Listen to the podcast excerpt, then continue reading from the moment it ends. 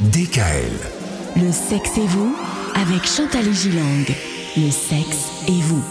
Votre nouveau rendez-vous quotidien chaque soir à 7h ci avec Chantal. Bonsoir Chantal. Bonsoir Chantal. Bonsoir. Cette semaine, on parle de la sexualité et des enfants. On Ouais. disait hier que dès le plus jeune âge, il fallait intéresser les, les enfants à la sexualité. Mais est-ce que finalement, on peut parler d'éveil de la. Alors, non pas de la, de la sexualité, mais au Oui. moins de la sensualité, peut-être dès la naissance de l'enfant? Mais absolument.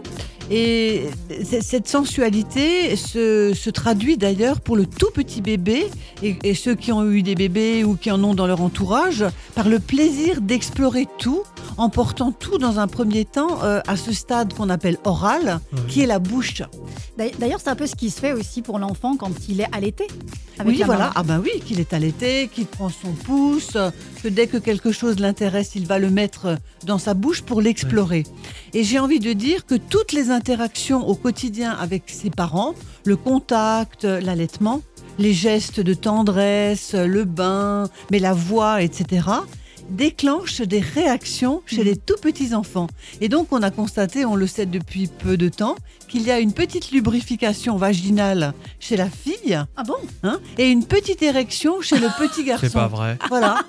Ben oui, parce que tout est déjà en place. Mais je le répète, euh, il ne s'agit pas d'être gêné de voir que son petit garçon a, a ce genre de réaction et de surtout pas se culpabiliser en se disant Oh, j'ai- involontairement provoqué quelque chose euh, Oui, euh, chez lui sûr, euh, qui peut par la suite, pour l'enfant notamment, induire de la culpabilité, de la honte, ce qui serait véritablement dommage. Mais quand on le chatouille, par exemple, Oui. et que ça le fait réagir, on peut Oui. dire que c'est une certaine forme de sensualité. Ah, c'est une sensualité. C'est comme si évidemment. c'était des zones érogènes un peu Mais finalement. ce sont, et ça se développe tout de suite. D'ailleurs, ça s'est déjà développé dans le ventre de sa maman.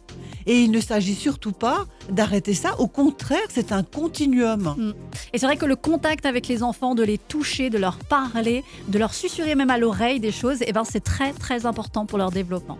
On appelle cela de la sensualité archaïque. Ah, moi j'aime ça. Alors, la sensualité, c'était le programme d'aujourd'hui. Demain, on parlera de sexualité parce qu'elle aussi, elle se développe très tôt. Vous allez le voir grâce à Chantal. À demain. À demain. Retrouvez l'intégralité des podcasts Le sexe et vous sur radiodkl.com et l'ensemble des plateformes de podcasts.